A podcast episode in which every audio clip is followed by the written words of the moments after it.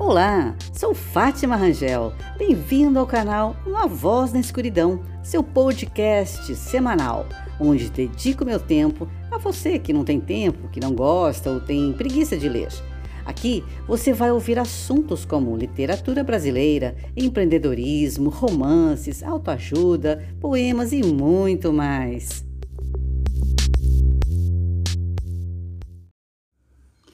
Resumo do livro Desperte seu gigante interior, de Anthony Robbins. Desperte seu gigante interior, escrito em 1991, é o segundo livro de Tony Robbins, um dos grandes autores de desenvolvimento pessoal, sucesso e realização. Apesar da obra ter sido lançada há mais de 25 anos, as informações contidas no livro permanecem atuais e podem ajudar qualquer um que deseja chegar mais longe na vida. No resumo deste livro, você vai conhecer as melhores estratégias e ensinamentos de Robbins para que, de fato, você se torne o dono da sua própria vida e senhor do seu próprio destino. O poder da decisão.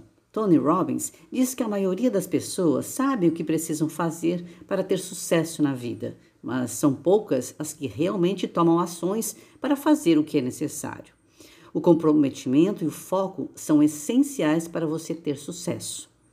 É preciso tomar uma decisão e se comprometer de verdade com o seu posicionamento. Para ter controle sobre sua própria vida, é necessário se esforçar muito.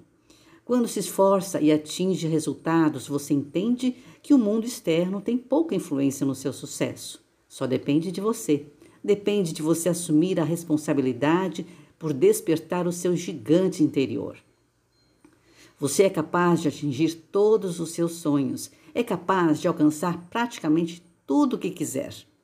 Basta tomar a decisão de se comprometer de verdade com seus sonhos. Mas quando você decide verdadeiramente, você não pode esperar acontecer, você precisa fazer. Decidir é sinônimo de focar.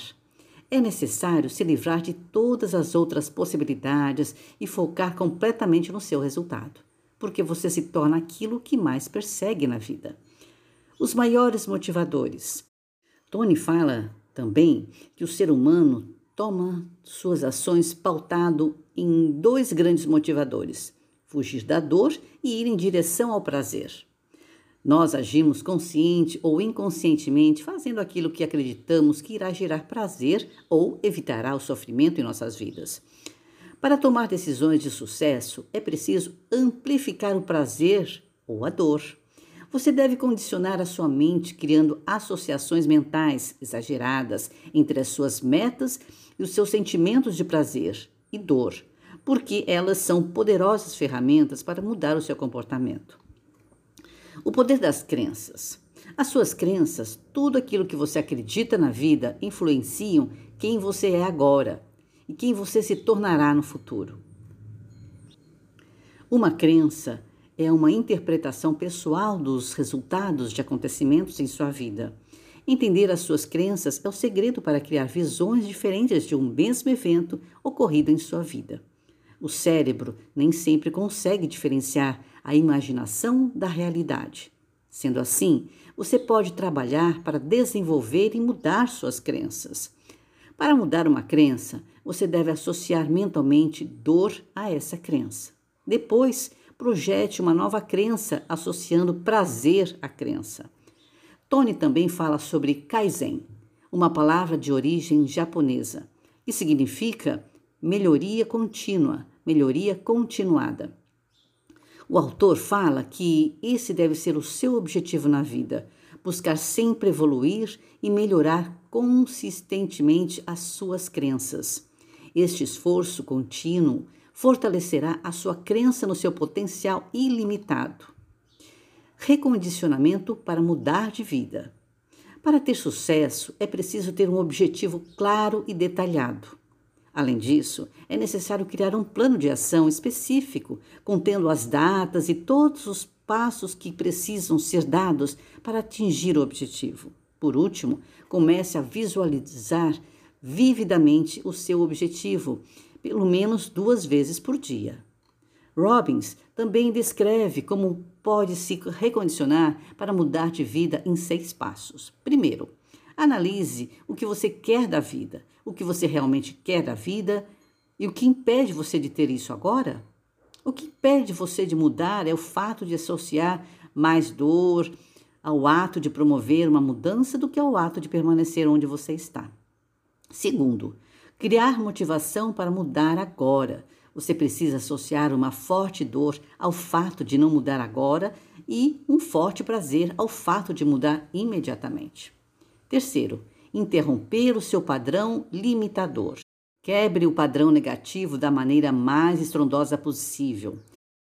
Se você quer parar de fumar, por exemplo, corte todos os seus cigarros com uma tesoura, jogue tudo dentro da pia, tire fotos e publique na internet, criando um compromisso público de que você não irá mais fumar.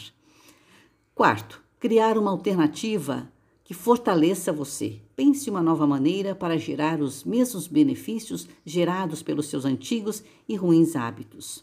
Quinta, condicionar um novo padrão até que ele se torne sólido. O começo é mais difícil, mas quanto mais você realiza um novo padrão, mais o seu cérebro se acostuma e fortalece o padrão positivo.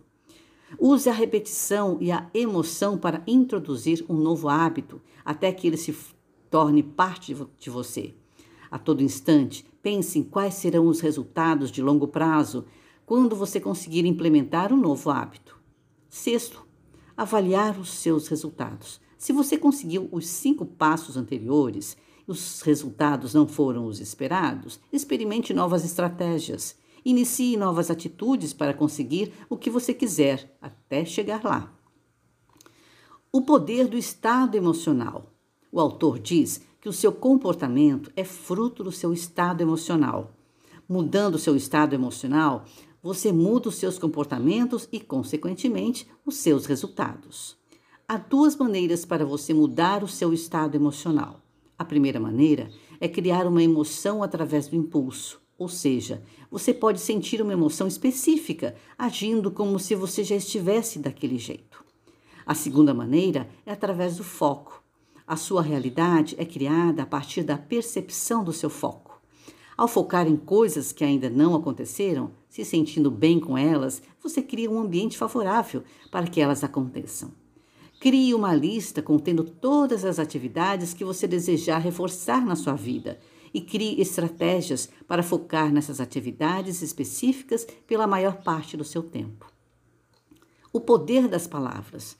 Tony Robbins também fala que as palavras são poderosas para criarmos emoções. As palavras que você usa no dia a dia moldam a maneira como você percebe o mundo e como você age. Mudando seu vocabulário, é possível mudar as suas ações e os seus resultados.